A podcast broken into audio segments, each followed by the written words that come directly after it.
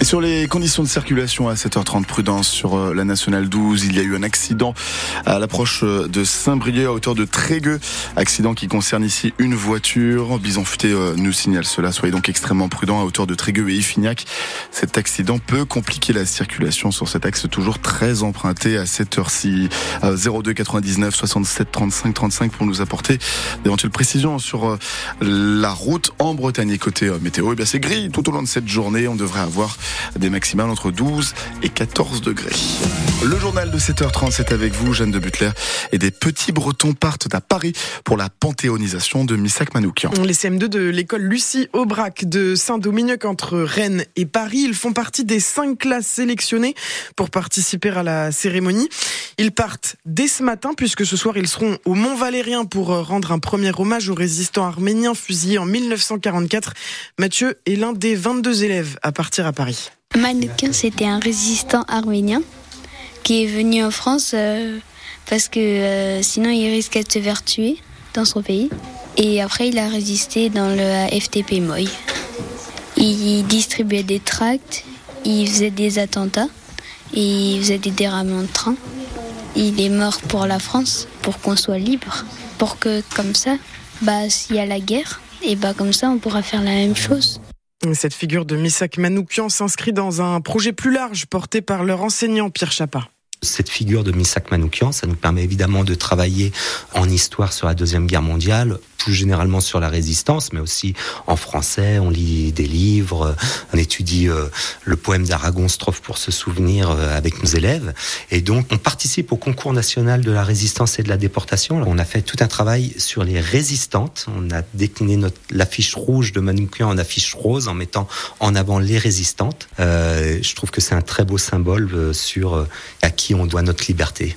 Avant l'entrée au Panthéon de Missak Manoukian, demain, on attend vos témoignages, vos avis sur France Bleu Armorique ce matin. Est-ce que le devoir, le devoir de mémoire, c'est important pour vous? Est-ce qu'il faut continuer de transmettre cette histoire aux jeunes? On vous attend 02 99 67 35 35. Et dans moins d'un quart d'heure maintenant, on sera avec Philippe Chérel, le référent mémoire et citoyenneté à l'Académie de Rennes. Il est notre invité. La semaine s'annonce décisive pour les agriculteurs à quatre jours maintenant de l'ouverture du Salon de l'agriculture. Ils maintiennent la pression chez nous, des opérations de filtrage sont prévues demain, ainsi que des rassemblements de tracteurs devant les préfectures de Rennes et de Saint-Brieuc. Emmanuel Macron reçoit les syndicats aujourd'hui. Gabriel Attal devrait faire des annonces demain.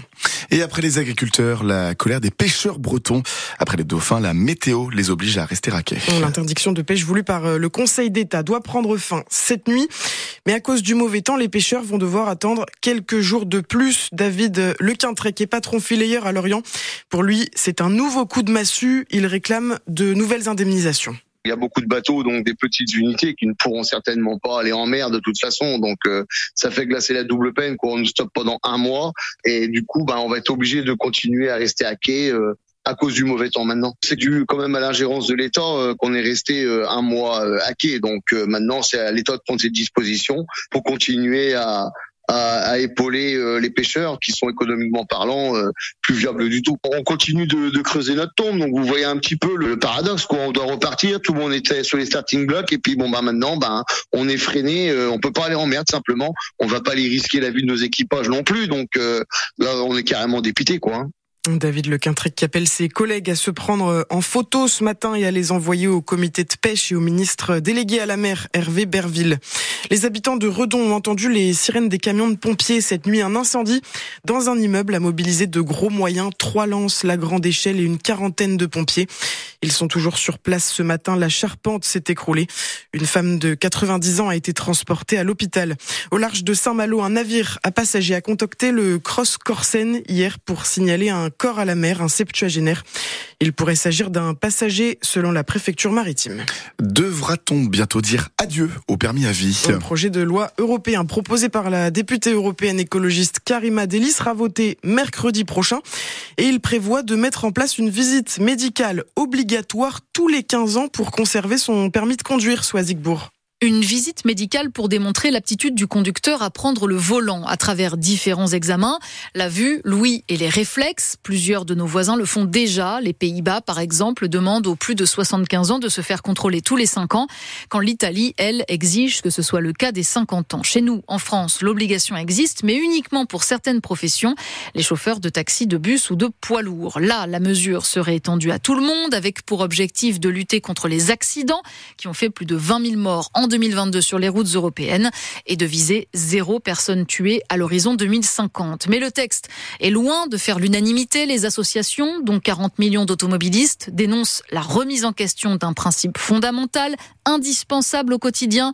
La Ligue de défense des conducteurs a quant à elle lancé une pétition qui a déjà récolté plus de 400 000 signatures. Le texte sera donc voté la semaine prochaine et s'il est adopté, il pourrait entrer en vigueur en 2026 ou en 2027.